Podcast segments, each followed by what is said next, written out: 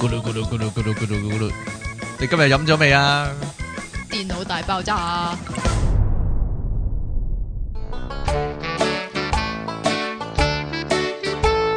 好啦，歡迎翻到嚟第五十六集嘅電腦大爆炸，呢度繼續有你哋嘅節目主持，你可以叫我做音樂情人出體傾，同埋即期同埋搞笑達人即期。唔 係啊點解？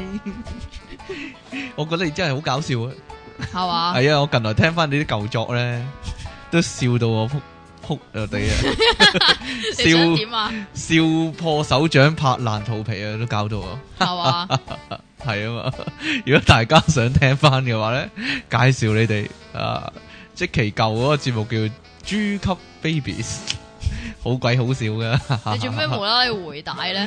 我唔知， 唔係我近來真係聽翻啊嘛，點解咧？因為我近來咧做好多運動啊嘛。你近嚟減肥啊？係啊， 咁我一路做運動啊，舉啞鈴嗰時啊，揾啲嘢聽下咁啊，聽下聽下，聽翻即其呢點解啊個聽以下聽前下啲好節好目，笑咁啊？ 真係。即係點啊？好嘢，好嘢，好嘢，好嘢！果然係搞笑一族，唔好講笑。 點啊？即係個節目冇得做，真係可惜，可惜。係嘛？啊， 遲早連我哋個節目都冇得 做。你知唔知嗰邊啊？哎呀，哎呀冇講笑。好啦，喂，講翻今日嘅新聞重點 啦。咩啊？ 第一單啊，喂，今日㗎呢個唔係今日嘅，呢個係哎呀，不過出嗰陣時好難都講啊，唔知幾多日噶啦，係唉唔知幾多日之前啊，當係咁啦，係呢個啊犀利啊，原來益力多咧有奇效啊。係咩啊？可以豐胸喎， 豐胸偉績唔係有個傳聞就話咧，益力多咧就可以豐胸美白，甚至防癌啊！但係呢個傳聞就應該唔喺香港啦，你知唔知仲有啲咩啊？誒仲有美白嘅作用啊係哎啊，豐胸美白咯，係啊，豐胸美白一個防大癌陸嘅傳聞啊，咁就仲搞有到得排毒咧， 添，有冇咁勁啊？黐線益多包排毒㗎啦。 喂，但係以以前咪有隻嘢叫排毒美人佬嘅，係啊係嗯啊點解依家冇晒嘅？我我都唔有個知疑喎問。 係破產啊，所以冇唔知咗啊。喂，大陸就流傳咧，原來益力多有咁多神效咧，咁於是乎咧，好多內地人咧就湧落嚟香港買益力多，唔黐線，好大陸講人少，啲大陸人佢哋隔一排又唔知搶一啲嘢噶啦，上排又唔搶啲鹽， 咁依家又搶，唔係唔係，之前又再搶奶粉，依家啊依家搶搶益益力多多，啊， 點解仲有咧？爭爭醫院床位，啊原來咧，因為咧內地人咧擔心咧國產嘅益力多咧會係有問題嘅散裝奶粉造成㗎， 即係佢話有問題唔嘅得有問題嘅奶粉造成喎，又或者溝水喎，又或者有呢個咩三聚氰胺嗰啲喎，咁於咁是所以乎就要落嚟香係啦港買益力多啦香。港嘅益力多咧就好飲啲喎，喂，咁但係呢呢樣傳聞點解會傳出嚟㗎？係咪嗰啲叫唔做知咧團？應該係嗰啲團購網定又或者係定係網上啲啊？定係網上傳聞啊，果然係喺淘寶度買嘅啊！嗱，講真真係有利可圖啊！嗱，香港咧八個半咧就可以買到一排啊，但係咧買攞到翻大陸佢哋係咧一餅餅咁攞㗎，就會九個八喎，人民幣九個八喎，哇！黐線。賺成兩成喎、即係十蚊賺兩蚊喎，唔好講少，真係犀利啊！但係呢，原來原來個味道都唔同嘅、喎。佢話港產益力多呢，喺國內呢好受歡迎、喎，配方同味道零舍不同咁樣、喎。係嘛？係啊， 有人話呢，通常呢拎到上去之後呢，就會擺喺啲港產即係港香港貨品嘅鋪頭度賣。咁呢，通常廿幾排益力多呢，一日就賣光噶啦，咁勁，勁喎、好有銷量啊，有價有市啊，唔好講少。喂，下次又傳下第二啲啊，傳下咩啊？傳下電腦大爆炸，係啊，即係有防癌嘅功效係啦，聽咗佢豐胸 好嘅，多人落嚟掃貨咁樣啊！點啊啊，掃你啊唔講笑！喂，呢個犀利喎，cosplay 啊， ？cosplay 係啊 cosplay 啲咩先？ ，cosplay 誒變形合衣啊 嘛，係嘛？呢係啊，個其 呢個真係實我犀已利經睇到幾日㗎啦，但係唔知咧今日先出。啊你講啊你講，咁佢咧就話咧，咁巴西就有個男人，係咁就誒睇完復仇者啊 佢係啦，就好中意呢個叫做變形合衣啊變形合衣，我成日都唔記得咗佢叫變形合衣咯。係啊佢叫變形合衣啦，係啊，系 啊，成日都記得大陸嗰個名叫綠巨人 啊嘛。綠巨人啊，咁點啊佢？咁佢咧就要扮咗個變形變形合衣啦。咁其實佢本身已經好大隻噶啦，係啦咁所以就喺肌肉上咧就唔使再擔心嘅。咁所以咧佢咧就用咗自己嘅真正嘅皮膚咧嚟到去做呢、個。 cosplay 系啦， 咁點樣做咧？咁綠巨人啊嘛，咁梗係綠色噶啦。咁佢咧就去買咗啲诶，声稱係一啲叫做诶，人體彩繪嘅顏料係啊啦，，仲要有環保標籤添 嘅，咁就真係遊落自己度啦。係啦。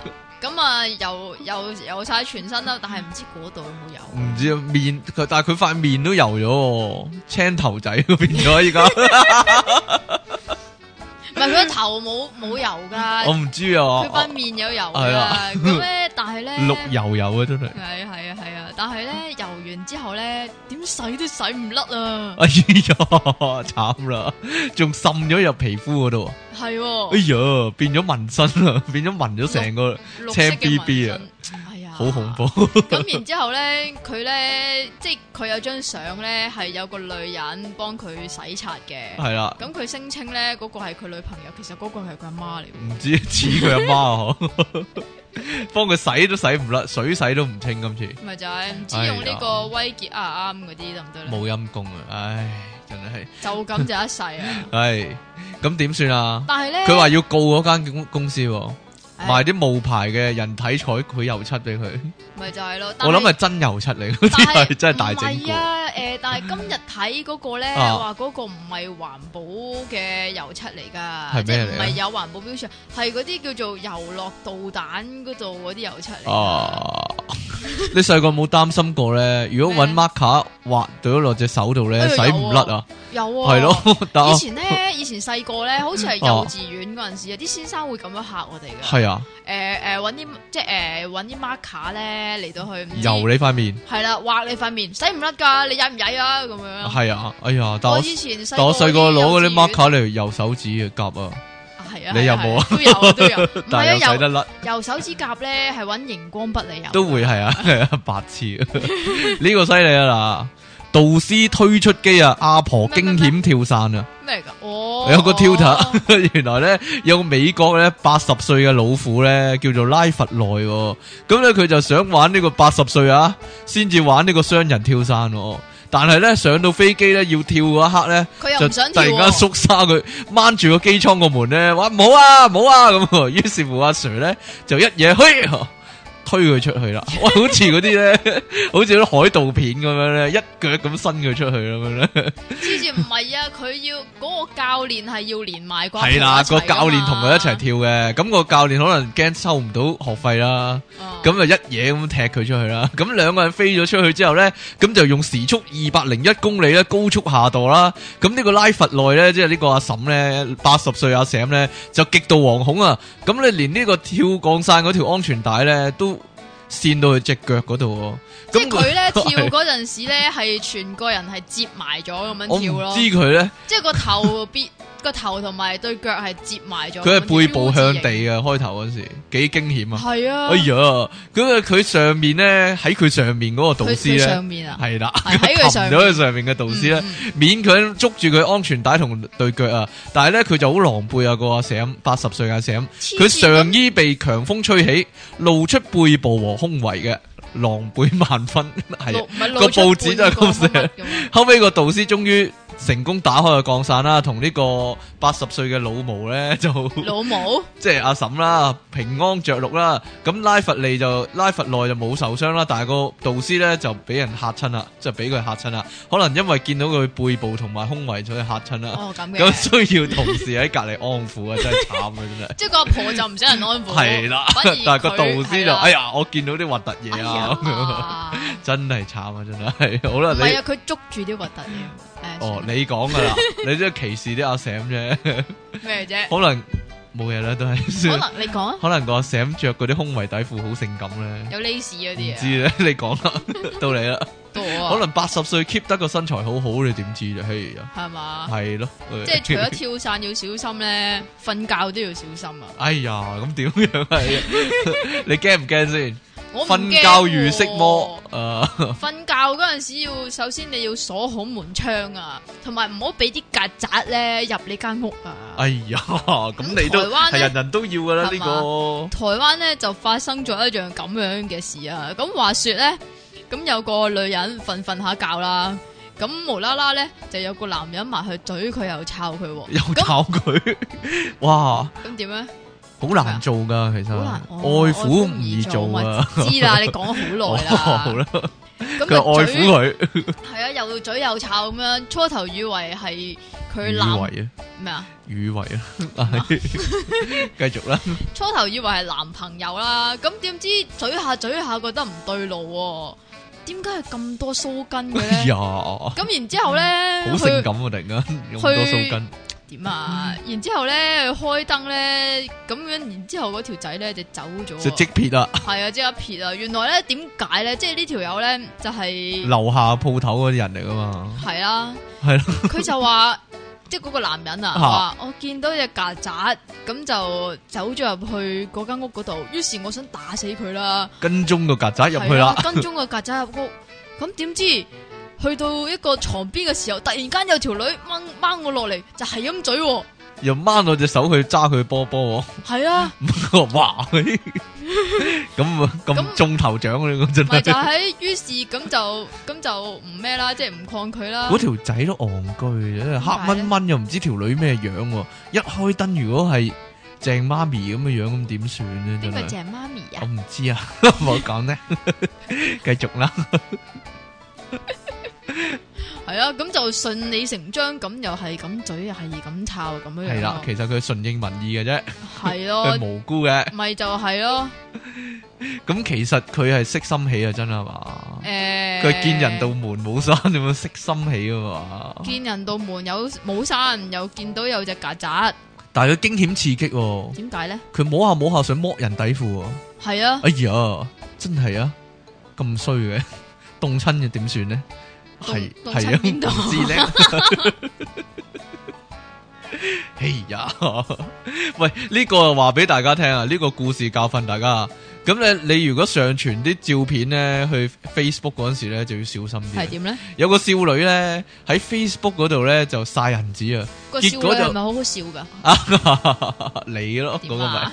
结果咧就俾人惹來打劫啊嘅嘅災禍啊，因為冇陰公啊， 係啦，因為咧佢幫呢個阿嫲嫲啊整理佢畢生積蓄嘅時候咧，就數銀紙啦，咁數完之後就幾沓幾沓銀紙咁樣咧，就影咗相咧就擺上 Facebook，咁結住嗰咧嗰晚咧。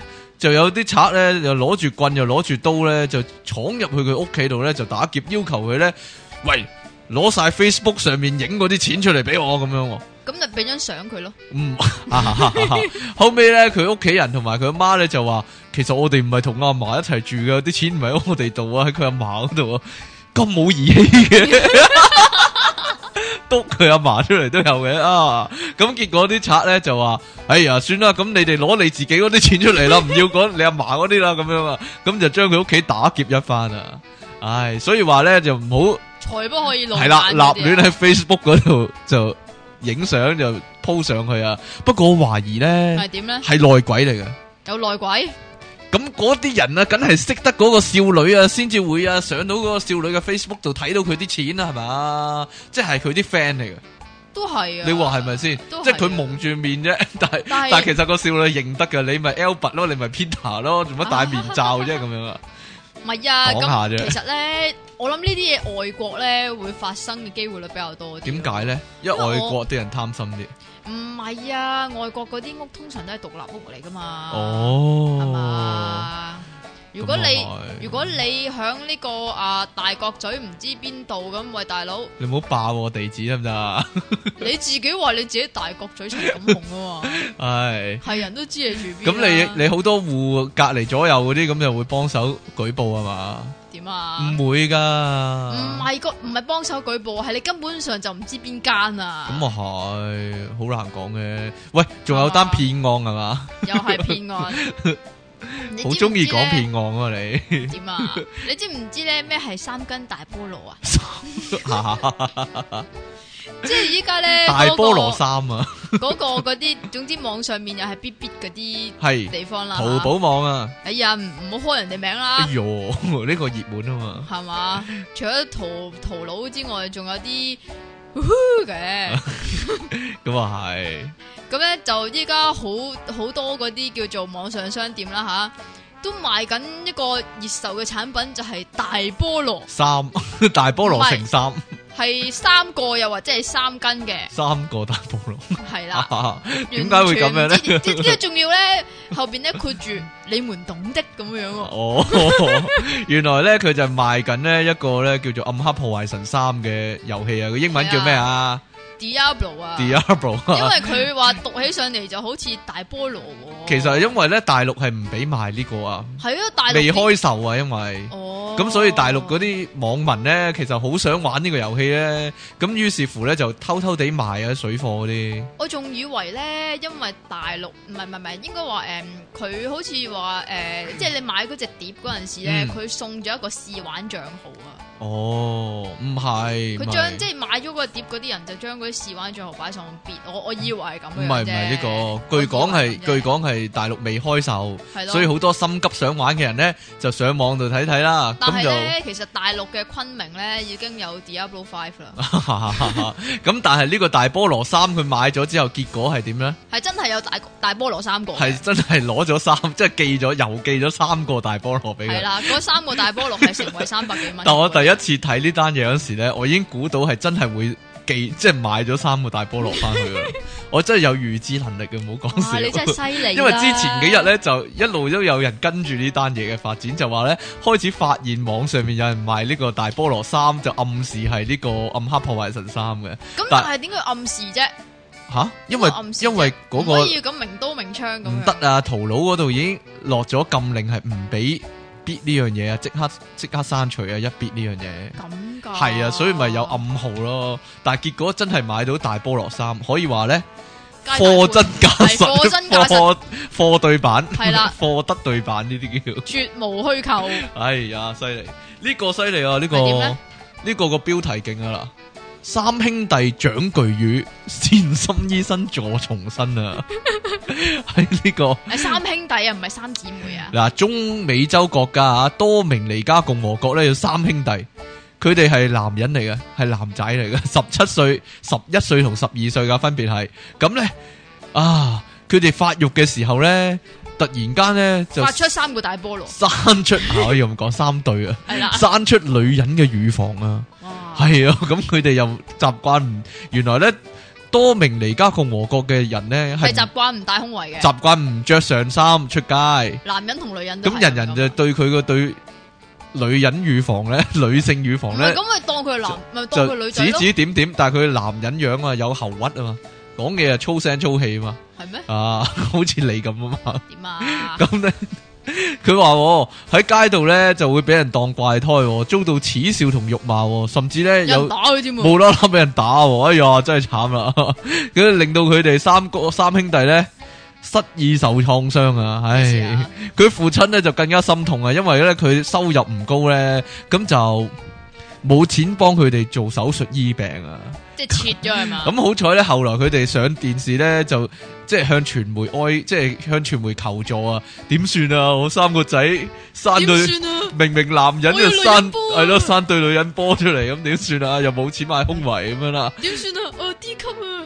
咁於是乎咧，嗰啲傳媒啊，嗰啲就幫佢宣傳一番啦。咁就有間醫院即嘅係點負啊？責。宣傳哇！嗰度有三兄弟，咪睇下啊有冇人肯救助佢哋。哦咁嘅咁、有間醫院嘅負責人就話咧：，唉、你哋咁慘，我幫你免費做手術啦。你係哋啦咁。慘，我幫你切咁咗佢啦。醫生就話咧，點知切錯隔離？哎呀！梗係唔係啦。個醫生就話咧，三兄弟咧患上呢個怪疾咧，叫做咧好驚噶啦，巨症、男性乳房增大症啊，又稱為咧女乳症哦，女乳症，即係女人波嘅病症咁樣喎，係遺傳嘅荷爾蒙失衡造成嘅咁。佢老豆應該都有女人波嘅喎，冇啊，可能佢阿媽同佢老豆加埋生啲仔出嚟先有女人波，但係應該佢阿即係媽先有女人波。佢阿媽，遺傳咗對波俾個仔啊，可能。哇！哎，呀，犀利！咁勁 啊！咁三個人咧就做過檢檢查之後咧就誒、呃、確定係適合開刀做手術嘅，咁於是乎咧做咗兩個鐘頭手術咧就成功縮胸啊！啊！依家好多香港嘅女士要豐胸啊，但係佢哋就要縮胸啊，咁人哋男人嚟噶嘛？終於就切咗對波落嚟啦。會唔會係捐俾第二個女人咧？就唔知移啦。移植 嗰移啲，植係 咯，可能可以賺嗰翻啲嗰啲係賺真翻波移植啊真波啊，正 喎！可能啊，真係得喎。係啊，即佢對係波啊幾可觀噶，系嘛？係啊睇而家 又而家大家你你中意啊？唔中意。 大家如果想睇嘅話咧，就插條線去個 mon 度咧，睇到個幅相噶啦。 唉，好啦，唔講呢啲，人哋好慘啊！你都攞嚟笑，你真係，系嘛？唉，冇点啦。啊？讲我哋今日題目未 啊？好啦，我哋講我哋今日嘅題目啦，《電腦大爆炸》第五十六集嘅題目係咩咧？就係呢個兒童公園遊樂場，係啦， 兒童遊樂場啊。喂，你有啲咩講啊？你講先啦，我有我有我講一定要你先啊講先噶。哦好啦好啦係哦。我以前咧細個嗰陣時咧，咁住嗰啲誒，即係嗰啲叫做咩啊？屋苑嗰啲咧，咪一定有兒童嗰啲公園嘅。係。啊，我以前係一落到街咧，就已經有嗰啲圓形嗰啲琴鋼架玩噶啦。琴鋼啊，球體啊，係啊，圓形。哇，好高噶。喎，嗰啲係嘛？係啊，哦，嗰、個係咪叫琴鋼架啊？琴鋼架，係啊，即係嗰、個鋼琴嗰、個物體叫咩咧？架啊琴鋼架。你有冇玩過過四四方？方嗰種鋼鋼架？有啊嘅。上面又多一個。正方體咧，即係高一層咁樣噶嘛，係啊。係咪啊？係啊哎。呀，嗰啲幾危險喎，其實覺得咁鬼高，誒，但係唔知點解依家冇晒咯，梗係冇啦咁危險。好危險啊。因為我聽講過一個意外啊，好係恐點怖啊點，啊有個男仔擒嗰個嘢。邊個先？你話誒正方體嗰個啊正方形嗰個咯。佢擒到最高嗰時咧，線手咧跌落去喎，但係咧佢又冇跌落地喎，佢晾住咗啊！晾住佢兩隻腳晾住喺一條鐵嗰度，跟住咧話咧佢好痛嗰度，跟住嗰晚咧屙唔出尿咧死咗，吓，係啊，唔知係咪都市傳聞咧？我我細個嗰時聽我媽同啲親戚咁講喎， 係啊，係你阿驚唔媽傳出驚啊？嚟啊係嘛？唔係，啊，可能係我啲親戚講俾我媽聽下，小心啊玩嗰啲鋼架嗰啲咁樣啊。小心玩嗰啲鋼架會棘親爹爹啊！有個有個傳聞話嗰啲鋼架叫施力架喎，施力架喺上面施展啲力量啊嘛。咁都我得啊？講下啫，我我你講下你講真我講嘅㗎啫，我講嘅啫， 唔得咩呢個 施力黑力架會唔會係啊啊啊啊係咪食得 㗎唔知咧。好啦，圓形嗰啲鋼架又點樣啊？圓形嗰啲鋼架咧，嗯好難擒咯，係啊，好難。因為你要喺個曲面嗰度擒上去咧，你個人咧，個人飄咗出去咯，你喺裏邊擒又唔係，係咯，喺裏面擒咯，擒到最頂嗰度咪反地心吸力咯。你喺外邊擒嘅話，你擒到最頂又唔知點算。哎呀，咁點算咧？ 喂，真係好辛苦喎！但係女仔玩嗰啲咧，成日走光嘅喎。所以我咪唔中意着裙咯。係啊，但係啲女仔着裙啊，照玩啫嘛。係哦啊，唉，真係我 啊。會照玩㗎。啊仲有啊，嗰啲鋼架咧，仲有一個活動好興噶係，點咧？喺上面玩捉迷藏咯，唔係喺上面玩捉伊人，唔係捉迷藏，捉伊人，啊人。唔准落地，落地就輸。有冇玩過啊？哦，但係因為我嗰陣時咧好鬼細個咧嚇，根本上就唔擒得高。但係嗰啲即係男仔咧馬騮咁樣咧，好敏捷噶，即係喺嗰啲架同架之間咧，飛揈嚟嚟飛去揈去係咯，啊咁啊避逃避人哋捉佢，好犀利啊！哇，幾驚佢哋撲落去啊，真係係嘛？係啊！我成日發夢啲細路咧玩呢啲嗰時咧跌落去噶，我有一次仲有啊發夢見到你跌落去啊，又係 做乜啊？做咩講發真夢見到我跌落 去啊？我 Jackie 咁樣 就跌咗落去啊！哇，幾驚啊！講完啦。啊， 可能係我潛意識嘅慾望咧，就係想見到我跌落啊啊樓，明嘛？ 仲有咩啊？你講。仲有其實咧，以前咧好多誒公園嗰啲設施咧，依家都冇晒啊。系啊，例如咧，嗱，例如呢個就係啦，係點咧？最舊款嗰啲斜滑梯咧，嗯，嗯嗯係有條梯上去，有個滑梯落翻嚟啊嘛。但系嗰個斜滑梯咧係成層樓咁高嘅喎，仲有上面有間木屋仔嘅喎，哇！嗰啲就嗰種你有冇見過啊？嗰啲見過，但係好少玩啊。好少玩啊，同埋誒，你垂到落去咧，嚇嗰個叫做誒、底咧，咪有一條長嘅接住，嗰條好長，好長啊，係啊，係啊，平即係緩衝區啊嘛，係啊，係啊，係係啦，啊，同埋嗰個嘢係鐵板整嘅喎。嗯，貼如果夏天玩嘅話咧，哇哇，揦啰柚啊真係。你着褲都喂話，，嗰時我啊哋就進化咗啦。係點咧？就係攞個紙皮線落去啦，攞個紙皮，攞個 紙，攞個紙皮，係啊，即係墊住個紙皮先你線啊。嗰陣時嘅歲啊，嗰陣時十歲八歲咯，哇咁大個人啊，但成日上咗去嗰個木屋仔度咧，啲細路就唔上落去咧，就喺個木屋仔度玩噶，係啊，係啊，即係匿埋咧，懶係樹屋，等等樹屋等人哋揾唔到你啊嘛，懶係樹屋咁樣，係啊，捉迷藏就喺上面玩。你話喺上面發現到啲鬼秘嘢喎，例如咧，你講嘅唔係我講啊嘛， 唔係啊，嗰個我唔係喺嗰啲木屋仔度發現，係啊，即嗰係個呢上滑梯嘅木屋仔啊，依家講緊誒係啊係啊，咁有啲咧就係都係用木做嘅，但係嗯唔係話誒係全全個架都係用木做啊。吓咁裏邊咧咪有啲地方匿埋咯。嗯咁嗰度裏邊咧就發現啲奇離嘢啦。係咩咧？嗱，除咗有呢個叫做香口誒膠嗰啲紙啊，香口膠啦，唔係啊，成嚿膠啊隻係啊哦球，仲有咧就係嗰啲噴噴出嚟，即係你開 party 咧好哦開心，噴，雪唔係唔係雪嚟嘅，嗰啲一條條嗰噴條啲啊係啦，噴條啊，係啊，嗰啲噴噴條咯，係啦，係啦，咁同埋仲有咧就係噴完過後嗰啲遺留落嚟膠嗰啲條啲袋咯，啦， 係吓膠袋條膠袋條， con con 啊係啊， condom 啊， 公園成日有 condom 喎，真係。係啊，啊！啲有啊，真係， 唉，我細個冇啲咁嘅嘢，真係，真係邪惡啊！呢個啲人真係唔純潔，真係。即係點啊？你細個就你中學嗰陣時就唔會遺留呢啲喺嗰度，係咪？公園仲有最熱唔門理人嘅，嘅唔講。 公園仲有最熱門咩啊？千秋千秋架，千秋咧，蕩千秋啊！嗰啲叫任蕩千秋係咪？啊千秋，你玩唔玩？上唔你知上唔玩噶？知千秋咧，永遠都係最受歡迎嘅，要排隊玩噶，係啊。係咪啊嗱，以前細個嗰陣時，誒唔唔唔講公園啦，誒幼稚園咧一定有千秋嘅，嗯係咁咪數幾多幾多秒落翻嚟吓嘅。我冇嘅喎，你冇數幾多㗎秒落翻嚟啊會要。啊，數三十秒，大家一齊數三十秒，咁就到下一個啦。咁啊嗯咁然之後咧，但係你出到去嗰啲公園咧，嗰啲大啲嗰啲唔唔鬼理你噶嘛，咪咩任玩啊咩嘛！玩三十秒啫，冇呢回事 喎。我霸住就係我玩噶你啦。好低能啊！你 真係。你咩好低能好啫啦？，喂，細個玩千秋咧，係咪你坐喺度，阿媽就喺後面推你背脊啊，係啊，一下一下咁推啊？係啊。講真，你幾大個先識得坐喺度打千秋啊？不嬲都係坐喺度打千秋噶咯，企喺嗯度打噶，不嬲你不嬲企喺度唔，係企喺度打千秋易啲噶嘛？係咪啊？嗱，你企喺度打千秋，自己揈喎，唔係人哋推你背脊喎。哦，即係嗯，你會越揈越係高啊嘛？你企即係如果诶、呃打千秋，啊係啊係啊嗱，企喺度打千秋就好容易啊！你踎一踎，即係輕輕力踎一踎，咁佢就喐噶啦嘛。嗯哼但係坐喺度咧，你就要揈，即係踢對腳出去，跟住咧落嗰下就收翻啊嘛。係啊你，係咪先？但係我好細個就識噶咯哎喎，呦，我好大個先識，我白諗痴啊六六咯，我諗八歲先識，我諗八歲先識，好白痴啊，難咯，我覺得八我歲啊先識坐喺度打千秋我喎，後來見到啲係啊，因為男仔多數企喺度打千秋啊，即係同屙尿一樣嘅呢 個，男仔就企喺度打千秋啊，女仔就坐喺度打千秋。因為我後來咧見到有個女仔咁坐喺度揈對腳咧，個千秋又喐咧，我先知咧係揈對腳同埋收翻咯，夾唔翻係埋啊，咯，響千鈞一發咧，誒，即係去到你最高嗰時就合翻，即係踢翻埋嚟啊嘛。同埋要誒誒踩一踩個地下，摁一摁上去啊，系嗯咩？唔掂地噶啦，永遠唔掂地噶啦，一上咗就係啊。你嗰陣時係醖釀緊上去嗰度力，就要咁樣撐上去噶嘛？你識唔識咁啊玩千秋梗係㗎？識啦，八歲先識啊梗係唔嗯嘛？係啦。你頭先先講嘅，海迪嗰個打千秋啊，都係我做呢個技術指導邊個啊。海迪打千 秋？我諗飄零燕嗰個啊，哇！佢打好長嘅千秋嘅，黐線，有冇咁長嘅千秋打啊？真係犀利。咪就係有冇試過？兩個人打千秋啊？有冇試過三個人、三四個人打千秋啊？三個人點打千秋啊？有啊哦有啊，一個人坐喺度，跟住兩個人咧就面對面企喺度。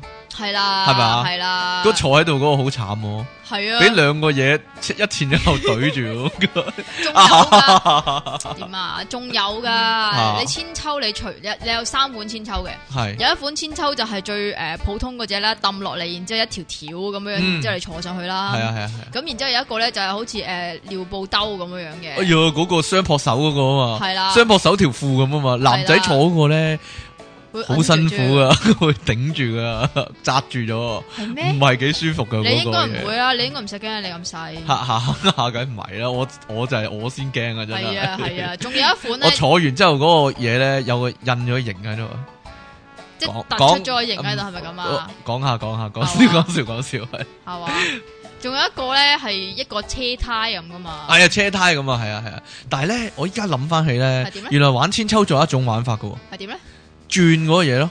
你坐喺度，跟住咧個鐵個鎖鏈咧就交叉咗啦，係咁轉，哇啊轉完之後咧你就。唔得㗎解翻開個鎖鏈嗰下咧，你個千秋就係咁轉轉轉啦，唔揈，淨係啊係喺度轉啦，係啊你原有地冇啊？轉啊嘛，係啦，有一次我翹，翹親自己啊，講講下講下講下， 仲有一種玩法㗎。係點咧？嗱，大家睇住我嘅動作。哦，好啊，嗱，正常千秋咪前後前後咁揈嘅，係啊，但係有陣時咧玩千秋咧係騎住一隻腳喺左邊，一隻腳喺右邊，就前上左右左右咁揈嘅。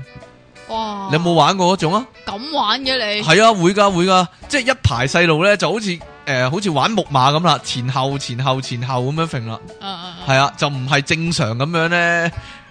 你唔點樣正常形㗎容嘛到？點樣形容？唔係正常咁玩法啦，正常就前後啊嘛，但係嗰種玩法就左右左右咁揈嘅。嗯哼，啊，好似有啲似咧，诶、嗰、個少林寺個鐘咧敲個鐘嗰我知個啊方向啊，即有係冇啲再新式啲嘅玩法啊？冇 跳抽咯，切，跳抽咯，飛到最高啊，跳出嚟啊！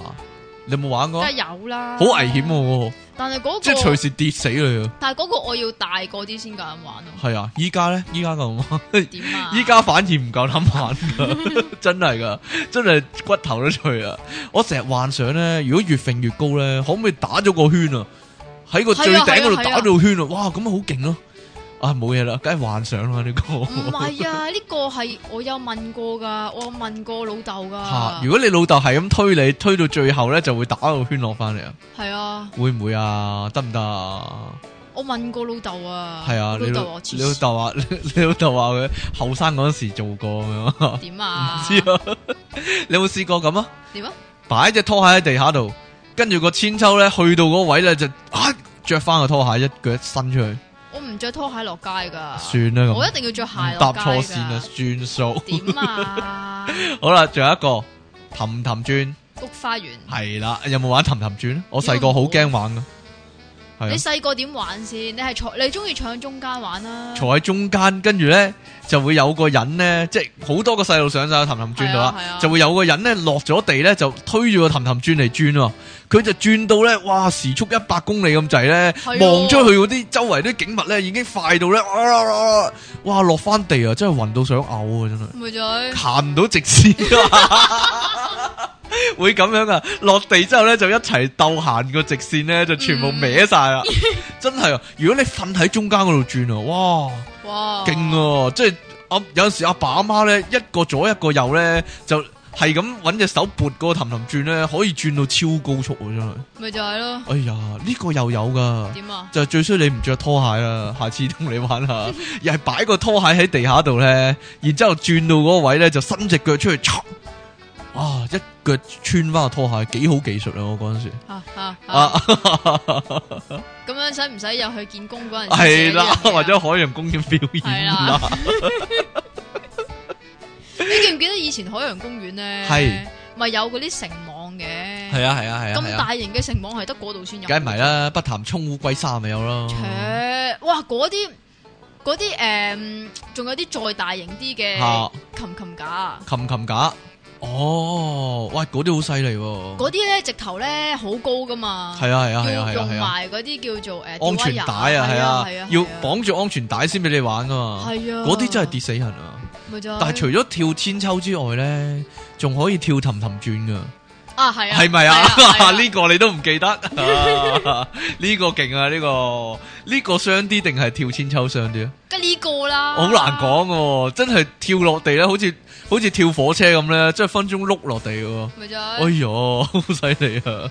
癲噶，仲有啲咩講下？你講多個啦。誒嗰啲摁摁海馬嗰啲咯銀銀海馬呢個就最常見啦，依家公園。嗯但係咧，我講俾你聽啊，你可能你唔知啊。咩啊？一開始出現嗰樣嘢嘅時候咧，淨係得一種公仔嘅啫，係咩咧？海獅啊，定海豹啊，嗰類咁嘅嘢啦哦。但係後來就乜嘢動物都有，狗屎垃圾乜鬼動物都有啊嘛。係有啲咩啊？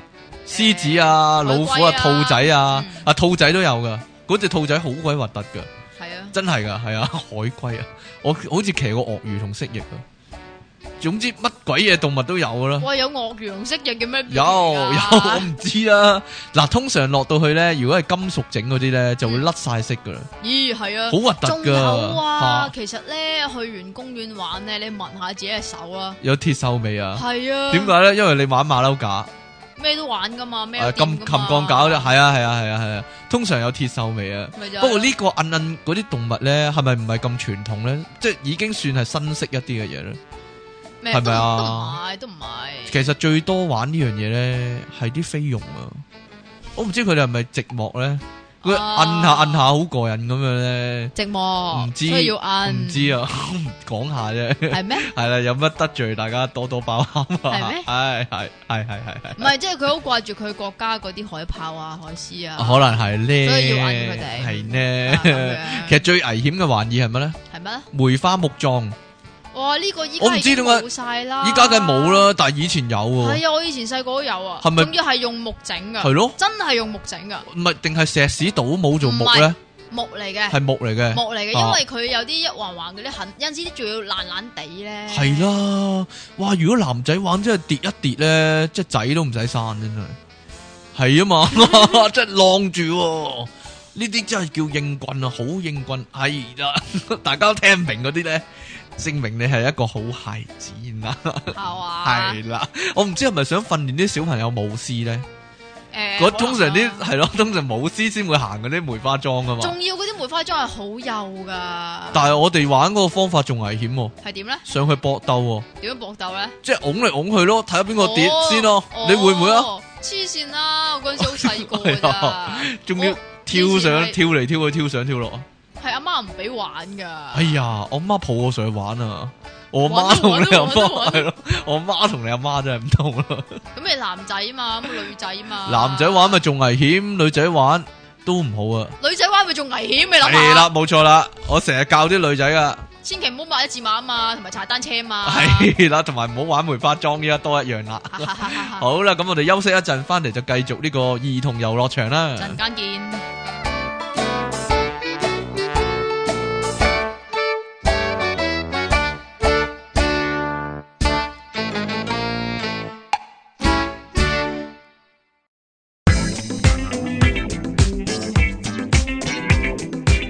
哈哈哈哈哈哈！你今日聽咗未啊？ 電腦大爆炸呢、個唔該近晒期最難啦， 講笑。講啊，繼續呢度啦，係呢度點呢咧？度係 popup.com 嘅電腦大爆炸，繼續係有出體傾。其實係人都知噶啦，唔得，我係即期。係 啦，一定要咁嘅。喂，講呢個遊樂場啊或者兒童遊樂場嘅設施咧，點其可以實都唔係兒童啦，你見到幾多好多大人玩啊嘛？咪就係 咯，唔係大人，即係嗰啲中學生喂，嗰突然啲啊。間勾起好多回憶喎，就係係啊搖搖板啦。搖點搖解板依家啲即係搖冇搖乜板搖其搖實都板嘅咧嗯係？好啊熱門噶嘛？係啊，一定有，以前一定有咯。你知唔知誒？我以前最中意玩嘅咩？即係其實咧係一見到咧，你就會有個衝動想衝埋去啊！係咩咧？就係搖搖板搖啊，搖板就係其中一個啦，因為搖搖板唔知點解比較少見，係係但但但但係第一名一定係千秋咯。哦。但係搖搖板以前嗰搖搖板係好刺激嘅喎，因為佢嗯去到最高嗰位咧係可以好高嘅喎。即係譬如我好耐十歲好耐八歲咧好耐以前嗰啲，咯佢分鐘係即係係咪你嗰屋個村嗰啲啊？係啊，嗰個十歲八歲嘅僆仔嘅高度再高一啲嘅喎，即係最高點。係啊系。咯，哇！咁同埋如果佢又唔好又同跳搖搖板喎， 咁咪又跌死咯。同埋咧，唔好同你玩啊！你太肥啦。係啦，唔好同啲肥仔玩啊！嗰阵时咧，我媽唔係好肥，但係我同我細佬一齊玩，咁另一邊就係我媽咯。咁就佢控制我哋嘅生死啦，就可以，啊，因為佢跳起嗰陣時，我哋先會落啊嘛。但係如果佢坐翻落去嗰陣時咧，我同我細佬就哇，成個蹬起咗喎。其實咧係落去嗰下同埋戳上去嗰下都會蹬起嘅。係啊，嗰阵时玩搖搖板咧，我哋玩到好刺激噶，因為一上到去嗰下，我哋就借力咧，成個人飛起咧，淨係隻係啊手掹住嗰個嘢咧，個啰柚離開咗嗰個嘢，哇，幾驚險啊！落 真係噶，落翻去嗰下咧就特登蹬落去好大力咁咧，就好似跳樓機咁咧，就蹬到對面嗰人咧就飛起啦。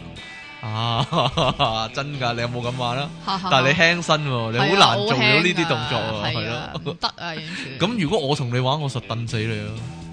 係啊嘛，但係依家冇咗嗰種搖搖板嗰度，依家就剩翻嗰種咧，就係誒有彈弓嘅彈弓搖搖板，同同埋埋佢佢唔唔搖搖係板直接直上直落咯，彈弓，所以彈弓搖搖板又有一隻咧係新都唔係算新嘅，都係我好耐好耐好細個嗰陣時玩嘅，好似八爪魚咁樣。嗯四人搖搖板啊，係啊，就四個彈弓，咁啊四條嘢伸出嚟咧，就每個位啊坐一個人嘅，係啊，嗰、個唔好玩嘅，咪就係咯，搖嚟搖去咁，摁嚟摁去咁就就唔亂係直咁上嚟直，落啊嘛，亂咁嚟摁咯嗰咪係個。咯，因為依家嗰啲誒公園多咗好多嗰啲彈弓嗰啲咁嘅物體啊，嗯麻麻地好玩嗰啲，都係舊款嗰啲好玩啲嘅。哼，係啊，點解公園就係摁咧？其實唔係㗎，依家最新嗰啲咧，誒不過不過陣間先講啦，好啦講講埋啲舊嗰啲先 啦。搖仲未搖講板完仲有一樣嘢講喎。係點咧？成日咧兩個人一左一右咁玩咧，中間就企個人喺上面咧，懶係平衡咁噶啦。即係咧，佢左邊揈上去嗰時咧，佢只左腳咧就屈膝，咁右腳咧就伸直咗。咁係啊右腳你即係好有似冇咁做啊？即係好似佢踩係啦到嗰個，板或者佢咁啊喺中間做平衡啊？係係啊咯，你你都有啊？咩啊？係咪你啲 friend 會咁做，定係你會咁做我啊？冇咁做喎。你冇咁做，因為你驚。點啊？我唔知啊，通常咧咪兩個位嘅，一左一右各一個位嘅，嗯但係通常咧三四個小朋友坐坐喺其中一邊，三四個小朋友坐喺另一邊嘅喎，嗯哼，即係一齊踩一齊掗嘅喎。係啊，係啊， 好合拍嘅嗰陣時，仲有啲咩玩？所以啲搖搖板爛晒就咁解。係啊，仲有一樣嘢，以前都係好興嘅，嗯，依家興唔興咧？啊，依家我啊真係唔好記得啊。係咩咧？消防員碌嗰啲，哎呀消防員碌鐵啊嗰啲柱啊！依家仲有一款咧，嚇係個碌鐵，但係周圍咧有啲轉下轉轉下下嗰轉下種嗰啲嘛。啊。嗰個其實咧嗰個係有咩用嘅轉咧？下轉下嗰個咧就係俾你擒上去嘅，因為嗰個轉下轉下嗰啲位咧就好似嗰把梯咁樣，你可以一格格踩上去咁你樣黐上到最線嘅，頂咁嘅。跟住點樣上翻落嚟啊？冇得上嗰翻個落嚟冇得上翻落嚟㗎，喎嗰個上嘅梯你嚟知㗎。唔知？你知唔知跟住點玩啊？點玩啊？即係以前咧細個咧咁細粒同埋只腳幼咧，嚇咁咪翹住個即係坐住嗰個叫做誒垂落嚟嗰個嘢咧，然之後順住佢咁樣滑翻落嚟得咯。唔得㗎？得啊！ 以前細個咯，係啊，但係玩即係消好似你明唔明？好似一字馬咁樣樣哦啊，但係玩消防員碌鐵咧，隻手會即係辣親㗎喎，誒即係摩擦力啊嘛。係啊係啊係啊，會唔會啊係？會㗎，要你要學識咧抱住佢，但係又鬆下緊下鬆下緊下，都慢慢落啊嘛。係啊係啊，你有冇同幻埋你有冇幻想過屋企有個碌鐵啊？係啊好啊係啊，好啊，我又唔不過使下樓咧，梯不過啊。咧，其實我以前細個咧，唔係碌碌都玩得噶，嚇因為我以前細個咁隻手短啊嘛，嗯咁又好矮啊嘛，咁誒、呃即係佢叫做嗰、個叫做起起跳嘅距離咧，唔哦，係、總之都係有一我段距知離啊嘅，咁我你手成唔日夠都長啊嘛，係啊捉掹唔到個嘢。捉唔實啊，哎呀，即係你要誒一係就好快咁樣樣，隻手一捉住只腳使就唔一使助嚟，跑 啊？，可能要都未定 啊定阿爸抱你玩啊？誒細個會噶嘛？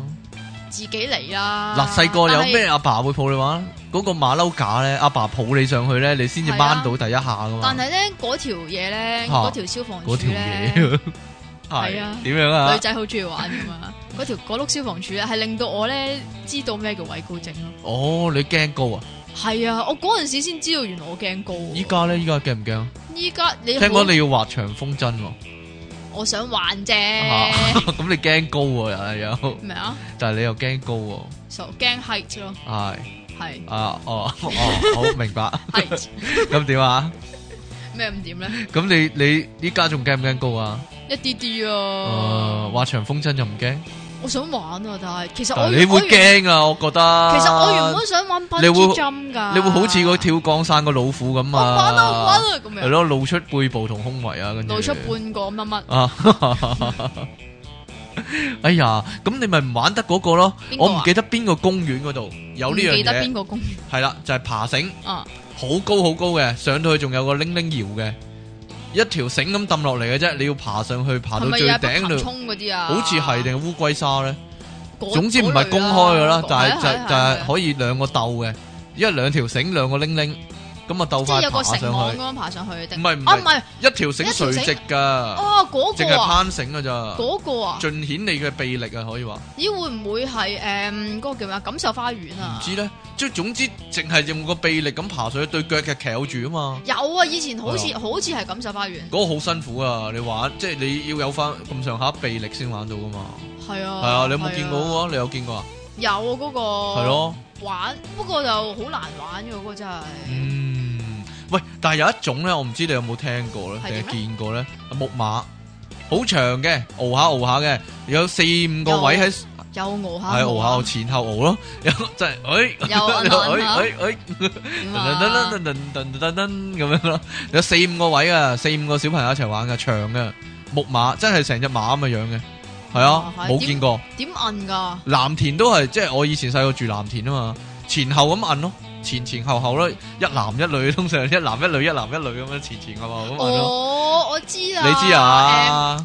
哎呀，點形容咧？有個架咁，好似隻馬係啦咁樣噶係啦嘛。咁金有兩隻馬係唔嘛？係一隻嘅啫，啊一隻喐嘅喐嘅，啊係啊金屬嘅，好重嘅，係啦，要四五個人先熬得佢喐嘅。係啊。咁佢就熬下熬我下，又翻翻原位，熬下熬下又翻翻原位咁樣嘅，係啦。我唔明點解以前啲兒童遊樂設施咧用金成日成日用金屬整嘅，知。係好啊。鬼重啊，係啊，點玩啫？咁細個。唔知 唔依知。家嗰啲但三但係我以前住藍田啊嘛，嗯屋村，但係都係得一個兩個嘅啫，好似好少有啊呢個木馬，係啦。你有啲咩講下你啊？嗯我有啲咩講係啊？啊，平衡帽，咩啊？平衡帽，以前啲朋友木真係用木做㗎。係。啊，真係噶，依家都有啲都係木做嘅，好多膠但啦。唔係依家嗰啲咧就係成套。鐵嗰啲啊。成套嘢噶嘛，啊係啊係啊全全咁套中間會有個平衡木做咯，嘢做全套，係仲有，啊，中間除咗有平衡木之外咧，仲有摁摁吊橋啊，摁摁吊橋啊，呢個唔係咁多有噶，通常咧係成套嗰啲遊樂設施咧，係啊即係一嚿嘢又有斜滑梯，又有誒消防員嗰碌鐵，咁咧又有呢個。即係隧道咁嘅嘢捐嚟捐去啦，咁啊中間就無啦啦有條吊橋啊，就喐嘅，成係嘛日咧都想跳 冧佢嘅。摁下摁下，咁唔係噶。如果排隊好多細路玩咧，你喺度跳嚟跳去咧，就會有個細路唔好跳啦，好驚啊咁樣啊。係啊，通常呢都係咪啊係女仔。我唔知，好細個啊嘅女仔咯，，好好驚啊咁好樣驚啊啊，係 啦啊會冧噶，哈哈哈哈，仲有啊嗰啲咁通常嘅都會唔理佢，繼續跳。 成套嘢嗰啲咧，通常有一格咧又有個星星咁嘅窿咧，俾你裝翻出去噶，係咪啊？你咪嗰隻星星，星唔係咯，星星 star 啊，哦，星星啊 star 你閃啊啊閃閃嗰啲有個，窿咧，就俾你裝翻出去噶。咁細個係就啊嘛捐窿窿啊，唔知咧，你有冇見過嗰種嘢咧？有個大嘅桶咧，好似瑞士卷咁，但係空心嘅，但係啊石屎整嘅。哇咁啲人咧就好似當隧道咁捐嚟捐去，通常四我知啊五個一排嘅，以前拍 MTV 成日都有㗎嘛，係啦。但係我哋啲細路咧就會助跑一段距離咧就爬，即係衝上去就跳上去上面就坐嘅。但係咧，其實咧真正嘅用途咧係啲男女咧就匿咗喺個中間點嗰度就依泣嘅。嗯，你有冇見過呢種嘢啊？淨係 MTV 先有啊？ ，MTV 先有啊，係啊，哦，以前我哋嗰啲公園就成日擺幾個嗰啲咁嘢喺度，即係點啊，方便啲人入。咁啊又唔係哎中、呀，中咁秋如果節走入去度燒蠟燭噶，點蠟燭噶？如果多多啲呢幾個呢啲嘅話，咪冇冇冇你嗰個咩咯？咩？啊？板藍根咯， 咁唔係咩板藍根係咩乜啊？板藍咯？ 你講啦，藍田發生嗰啲單真係係唔啦，係我啊 嗰、我，應該係你嚟個，嘅。我已經搬走咗啦嗰陣時， 係啦喺藍田公園咧，以前咧有一個有一件咁嘅奇案啊，就係嗰 啲咧健身遊樂設施咧，其中一個叫 sit up 嗰塊板咧。先粒板咪有一個個窿嘅，唔知啊，啲樹窿嗰啲叫， 唔係故意有噶，好似殘破不堪所以有噶。咩啊？故意有㗎，故意有㗎個窿。咁咪有個男仔唔俾知你點過解嚟，俾咧你？過嚟誒通通爽噶嘛，唔唔知呢係一塊個咁樣。哦，咁有個男仔唔知點解咧，就將佢肢體嘅某部分咧，唔係啊？佢對嗰塊板色心起唔啊！知咧 強姦嗰塊佢板，係啊， 唔係哇咁多個窿喎，某部分就伸咗入去就撈攞唔翻出嚟，係啊後尾成塊板鋸咗出嚟咧，就同埋個男仔一齊入醫院啦，冇陰功， 哎呀，要放血啊嗰度哎呀，咪即係咩咯？咩啊？茶煲外父咯。 咁，啊黐線嘅喎，真係哦但係外國咧，好似好多呢啲咁嘅新聞噶喎，咩咩係咩？就係係啦，伸入去某啲窿嗰度，你知唔知咧？自從發生咗嗰件事之嚇後咧，嗰啲窿咧改到封 晒啦好細，唔係封晒，改到好細改咯。到好細啊！哦，咁驚啊，即係以前係可以擺得入一個五毫子噶嘛，係咪啊？係啊，依家連擺一得有一邊個五毫子，咁都好細啫，冇嘢啦，唉即係點話你就擺唔入啦，係咪咁啊？點都擺唔入噶啦，點啊？ 喂，有冇喺公園仔度玩過沙池啊？哇，滑沙池啊，沙池、泥沙池啊，嗰啲好少有噶。但係有啲地方真係有嗱，诶烏龜沙咯，例如沙田中央公園有，有咩？有啊好似有喎。沙田中央公園咧好直細個啊！嗰陣時係直頭有啲設備俾你玩泥沙噶，直頭有部泥沙啊機㗎嘛。係啊啦，直頭有個鏟泥沙機噶，即係你控制嗰泥沙機去鏟泥沙但係噶，好少玩㗎，因為好你污知糟咯，係一嚟啦，即係全個嗰架機都係沙㗎。同埋你會幻想咧，一定有好多貓狗喺上面屙屎嘅。誒嗱，呢個我冇幻想過啊，係你幻想咋？咁啲貓狗本來就係喺啲泥沙嗰啲地度屙屎噶嘛，係啊。咁佢見到咁大個沙池，仲唔係佢嘅遊樂場係咯？唔係遊樂場啊，係公廁啊。但我細個咧，我媽帶我哋去玩泥沙咧，就觀塘都有嘅，因為啊係啦，咁咧仲帶埋咧去沙灘玩嗰啲鏟啊、桶啊，我都去玩嘅，係啊，真係噶。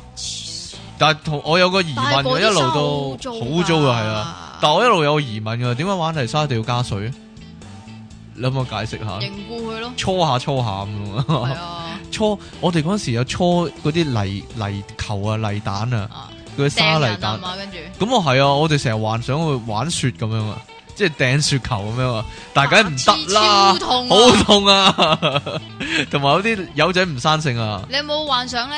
吓連鐵砂掌啊，嚓嚓嚓嚓，執哎一呦執一扎泥入人哋條褲度啊！你咯，唔得噶，唔好啊， 千祈唔好啊！各位收音機旁邊嘅聽眾啊，千祈唔好咁做啊，吓會令人好困擾噶。嚇哎呀，你肯定試過無數次啦，試過下啦，年少無知啊，冇辦法啦，係係咩啦，係咩還劣多好呢啲，係嘛？係啦，你有冇啲嘢講下啊，都係嗰啲叫做诶一劈過，即係嗰啲叫做咩 啊？咩啊一年過嗰啲公園有嘅設施，成嚿嘢咁樣係啦，啦，成嚿嘢啦。啊，咁佢中間一定會有一個咧，係俾你玩井字過三關嘅。哦，係啊，係啊，但係嗰啲轉嚟咧，轉去啊嘛通，常咧反嚟反啲去啊僆嘛，仔咧唔會真係玩㗎，係係唔知點轉樣嚟轉去啦，係亂咯，亂咁轉，係咯，我佢又當咗個係係超級市場個閘咁樣咯。係咯，咔啦咔啦咔啦咔啦咁樣當係佢啊，風車高咁速轉咁咯樣。轉咯，佢其實嗰個僆仔係做緊運動啊，咩運動咧？轉下即係喐隻手咯。其實佢係做緊運動噶，哦咁嘅，即係嗰啲阿伯咧，咪有嗰個 轉下轉下嗰個練手力嘅，你你又做動作啦，人係啊哋唔知㗎，係好似你一誒左一右有攪盤咁咯，係啦，係啦一左一左一右有攪拌機，然之後上面有粒的嘅， 係。啊咁 你就要搓下搓下佢啦，咁個細路仔又係咁樣咯，係咁轉就喐嗰隻手啦，運動一番呢啲叫係啊，嗰種嘢咧，嗰嗰個成扎嘢。即係濃縮咗喺一個鋼架度嗰啲咧，仲有一樣嘢叫神仙索喎、即係有個鐵啊環咧，你就掹上去，跟住就上面有個軌道，你就射住咁樣射到對面噶嘛。呢個再大型啲啊，係啊，係啊，但我想即係其實嗰個其嘢實咧，係連埋兩兩座噶嘛。係啊係啊，嗰、個嘢你幻想就好好玩，但係真係去玩嗰時咧，佢就好慢嘅。其實係會卡住喺中間嘅。係咯，唉，真係唔係幾好玩。以前以前咧去烏龜沙啊，或者北潭涌咧嗰啲咧，哇！有嗰度有個係啦好大㗎，嗰、個嗰、個神仙索就勁啦，啊真係係坐射。喺嗰個叫做誒大車胎度係啊，玩㗎由高到低咧，射好長距離嘅，啊嗰、個好刺激嗰、個。哇！嗰個但係淨係咩啊去嗰啲誒北潭涌或者咧有部分水上樂園有得玩嘅，以前嗰個海洋公園水上樂園，海洋公園有啊啦。哦但係你而家去長隆啊或者深圳咧啊嗰哇啲嗰啲咧真係心都有得玩噶，係啊，直頭咧係穿即係飛過一座山咁樣玩噶，好勁啊嗰啲。係啊，真係噶，夠膽你就去玩啊！跌咗落去都唔知點算。哎呀，仲有啊，成套嗰啲咧，仲有一種嘢咧，好好玩嘅，係點都咧係滑梯。滑梯又好滑稽，就係咧玻璃纖維整嗰啲滑梯啊，即係膠嗰啲啦。係啊膠嗰啲啊，會點玩咧？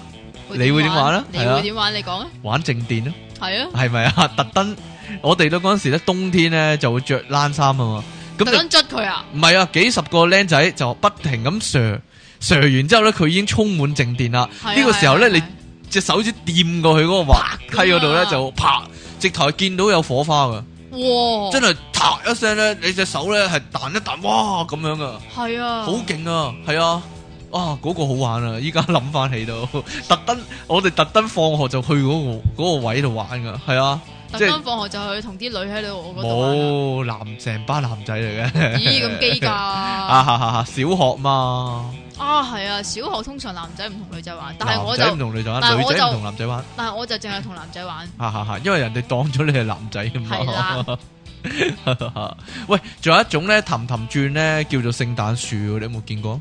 即係嗯，好巨型嘅，成個 magic 空，唔係成個成個雪糕筒咁嘅樣嘅，嗰種好少見，但係有嘅喎，但係嗰個嘢咧本身係一個鋼架嚟嘅喎，但係又會轉嘅喎，哇，真係好少見啊！係啊係啊，但係你有冇見過？睇相就有，呢個，係啊，但係我就見過觀塘以前觀塘有一個咁嘅嘢嘅。嗯，好大個噶，咁就好多僆仔一同時玩嘅，又係可以，又可以擒，又可以坐，又可以轉嘅，哇，係啊一好舉多三合得一係啦，犀好利啦犀利噶。但係呢個就真係好少有咯，嗯哼，係啦。咁你你有啲咩啊？細個嘅經歷啊，講翻滑梯先啦，係喎，講翻，滑稽啊，點啊？係啦，咁滑梯你點可以淨係講一講 咁嘛？啫？點樣咧？滑梯仲有啲咩玩法？除咗你頭先靜電正電嘅玩法，係啊啦，咁你有陣時落公園玩呢，會帶四驅車噶咩？但係四驅車玩滑梯 啊，我唔係你嗰個年代啊，我冇四驅車玩黐線點解啊，冇㗎？啊，係喎，四驅狼嗰陣時你中學啦，咪就係咯，我係咯，我中學已經好正常噶啦，我唔會咁低能㗎點啦。啊？啊， 中學仲玩四驅車，我中學嗰陣時仲使緊四四驅車喎，咁咪低能咯。點解喎？系啊，我我嗱呢份手上呢份咧，香港政府嘅報告咧就話咧，中學仲 玩四驅車嘅細路咧實，屬低能，係智商係比較低一死皮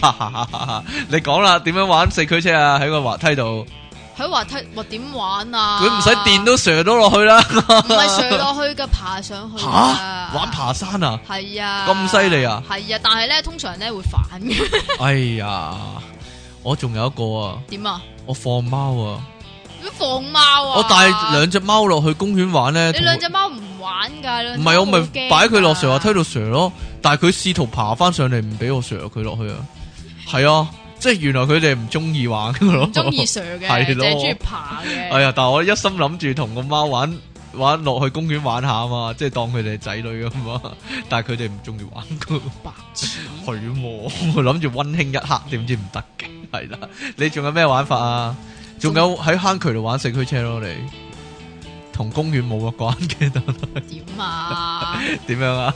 落坑啊，係咪係咪咁啊？係。啦，仲有咧，誒、嗯啊，講呢啲比較比較上係，其實我都唔知叫叫唔叫新式啊，點樣啊？健康公園咁樣咧，即係哦，唔知點解有個架，然之後上面有兩個嗰啲拉廁所水嗰嗰啲啲嗰啲嘢，係啦，兩條拉廁所水繩咁樣樣，咁然之後咧就俾你誒誒，呃唔係俾，隻手我，通常俾啲阿伯嘅，係咯。係咯，即係一左一右、一一左高一一低右啊，係咁就啊喺，度訓練佢哋拉廁所水， 係 啦，係咪啊？即係訓練佢哋去完廁所記得拉廁所水啊，仲要定左右嗯係開唔工係？啲。可能佢哋唔驚驚佢哋唔夠力拉廁所水啊，哦咁所以要嘅，訓練佢哋即係識得拉廁所啊。哦咁唔嘅，係嘅，呢啲係俾啲阿伯健身噶嘛。係啊，仲有仲有阿伯健身步行機啊，係啊，嗰啲腳踏啊，摁下摁下係啊又係。係啊，系啊，啊，仲有一個樓梯咁嘅嘢咧，俾啲阿伯咧一級嘅啫，上樓梯落樓梯上樓梯落樓梯咁啊！哇好低能啊，喂，唔係喎，你做五十下都氣喘啦係嘛？係啊，尤其即係是你身子孱弱啊，即其嘛 後生仔，仲仲有一個咧係有個大圓形滾筒噶，係啊，你要企上去，跟住好似倉鼠喂咁樣，係咪真 㗎？有啊，承唔承受到呢個運動量啊？你大係埔咪啊有 啊，係啊，即係誒係有一個巨型嘅滾筒咁樣嘅，個滾筒就可咧以有滾啲下點滾下啦，啊，有啲坑紋咁樣咧，然之後咧哦你就就可以誒兩三個人一齊玩噶。我近來最中意嘅公園設施係嗰個石春路喎。點腳啊底按摩勁吓、真噶！我我去親都摸鞋玩噶，黐線真噶！我好中意腳底按摩咁樣咪，你知唔知咧腳底按摩咧喺我好細個嗰陣時已經有噶啦？哦，因係嗰為你啲屙唔出屎啊嘛，點你阿媽啊？幫你按摩啊嘛，係嘛？ 你講嘅你自己 做咩啫？係我唔中意屙屎啊，得唔係得？唔中意屙屎啊？ 同你長大成人後截然相反喎，點解啊？啊， 講下啫。點樣啊？你好細個已經有腳底按摩勁啊！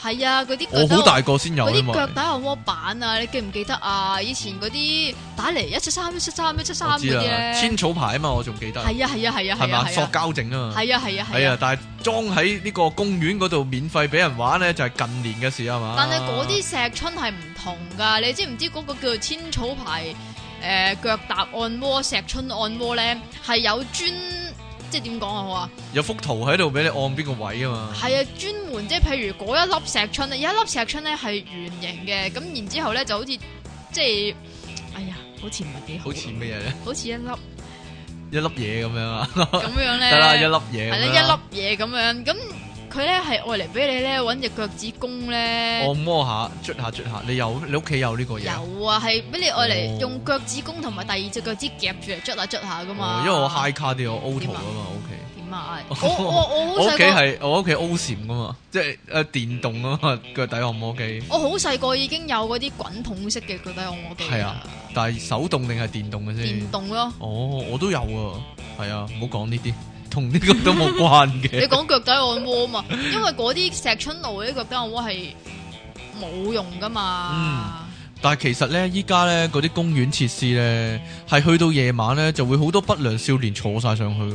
係啊，係啊，跟因為呢，你日頭呢就會見到呢嗰啲即係日頭咧就俾小朋友係玩啦嘅，。通常嗰啲係玻璃纖維或者膠整噶嘛，嗯你會見到呢好多煙頭辣窿咗呢。係啊係啊，或者咧揾塗改液寫咗咧嗰啲粗口，寫個小字啊，或者乜乜乜我愛你啊嗰 啲咁樣。嗰啲係以通常以前木造嗰啲咧，嚇木造嗰啲嘅一個城堡裏邊嗰啲咧係最多嘅。又係吸嗰啲咩咯，打火機印咯，係啊，係咯，同埋香煙煙頭印咯，係啊，係咯。喂，你仲有啲咩講下？仲有啲咩講下都差唔多啦，係咪噶？㗎？ 等我睇下先喂，細個會帶啲咩落公園玩啊？啊！吹番梘泡係咪翻啊？簡譜通常咧係會去到好遠嗰啲公園就會帶咯。點解啊？樓下公園唔玩㗎，你知唔知點解啊？點解因為啊嗱，譬如去誒山頂你要公自己啊抹園，翻。唔係 啊，譬如去山頂公園咁先算啦。咁佢嗰度通常會有一個小食亭咧，嗯會賣嗰啲係啊㗎係啊係啊嘛係啊咁所以粉去到紅色一樽㗎嘛。啊係啊，因為粉紅色係綠色，我通常要綠色㗎，嚇，因為我唔中意粉紅色。關咩事喎？真嘅，以為以為綠色嗰啲咁好你就難，吹出去啊嘛。其實我吸嘅有陣時，哎呀，我都係啊！我細佬咧試過咧吸喎，因為有一隻咧，又嗱嗱有一隻咧就係一個圓形咁樣㗎嘛嚇有一隻咧就係誒一圓形嗰個潑就得噶啦，唔係啊使吹噶嘛，係啊。係咯，向住啲風潑一下咁啊，但係有好大啲個係啊誒有一支筒咁樣噶嘛，咁、然之後咧點咗落去咧，跟住唔知點解咧就有一個慾望想吸落去喎。哎呀，你黐線當佢嘢飲啊！係啊，細個會帶咩玩咧？我會帶飛碟，因為有陣時咧係啊嘛，你當沙灘。有陣時喺七仔咧有啲贈品咧係嗰啲布嗰啲飛碟啊。啊，係啊，係啊。咁咪會會帶落公園度飛咯，你喺屋企冇得飛噶嘛，老細。當然會帶波內踢啦，係啊，帶波啦，係啊但係我以前嗰啲係嗰啲誒棉花波咯，我嗰啲係軟嗰啲膠波啊。係啊，又軟嗰啲係西西膠瓜波，西係瓜啊，波咁嗰就啲咯係咁散人啊，因為嗰啲散到唔痛啊嚇嘛，咁啊兜口兜面散我細佬啊，同埋省你自己個細佬啊唔，係散我外在實體化 嘅另一個細佬啊，係咩？係啊，依家同埋變咗肥仔嗰個細佬係啊，咩？同埋點啊？你好受惠㗎，帶單車嚟踩啊，係啊，帶單車去踩啦。啊哈，仲有以前細個咧，有啲你話係 B B 車嘅嘢，但係我覺得唔係 B B 車嚟即嘅，係一架塑膠車，係啦，咁你就有得揸太嘅，係啊但有係一實際嘅操縱者就係你阿爸，係啦，有支棍就俾佢推咁係樣。啦，同埋咧，嗰我啲諗我諗你細個嗰時係好多僆仔帶滑板車落去踩咯，即係有支棍嗰啲滑板啊，依家唔興噶啦嘛。哇滑板車已經係我細佬細個啦，係啊，你嗰陣時已經冇啦，我細個邊度有㗎？我細個係滑板咯，係啊，滑板都有，但係有支誒棍嗰啲滑板喎，嗰啲滑板車啊嘛，滑板車都係我細佬啊嘅年代咯，嗯，同埋仲有誒，帶羽毛球拍落去打咯，我哇呢個都係好大個，落公園打，係好啊，大個有嘅嘢，我細個好低能啊，唔係你依家都好低啦，啊，帶條繩落去跳啊，白痴跳繩啊，唔係喎，好多細路會帶繩落去落公園跳嘅喎，但係喺嗱屋因為通企常跳都得啦，唔係啊，佢阿媽帶㗎，因為因為啊阿媽要減肥。依家啲人咧帶細路落公園咧，佢本身已經帶好多嘢，又羽毛球拍，又足球，又跳繩嗰條繩，咁咧就慌死個細路唔攰咁樣咧。你玩完踢波啦，跳繩啦，你踢跳完繩啦，打羽毛球啦，咁樣啊，係啊逐樣疲勞轟炸個僆仔啊，真係噶，我你知唔知啊見好多家長都係咁噶你，知唔知點解？啊等佢攰晒翻屋企唔會搗亂咯。 係啊，真噶！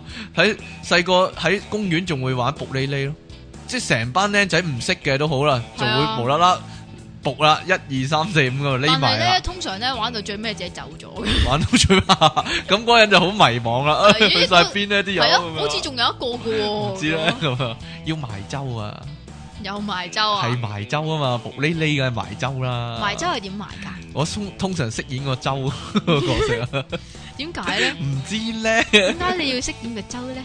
因為你唉，係州長講嗰啲下啊，啫。係咩？哎呀，好啦，咁今日就差唔多講完咯喎，啊仲有冇嘢補充啊？你仲有冇啊？冇啦，本節目獎品非常豐富，出體傾送出白色嘢一滴喎，一滴啊？唔好咁少講，嘅唔好探到係乜啦，係唉，咩？即期送出呢個正喎，我諗好多人想要喎，密密送外賣盒一個啊，係咪好痕要 呢？係啊，但係呢個係密密送，唔係默默送啊！密密送，我唔知你講乜，哎哎呀，呀， 你啲懶音唉，哎呀，呢個你講啦，唉，呢 個讀聽信時間，聽眾來信。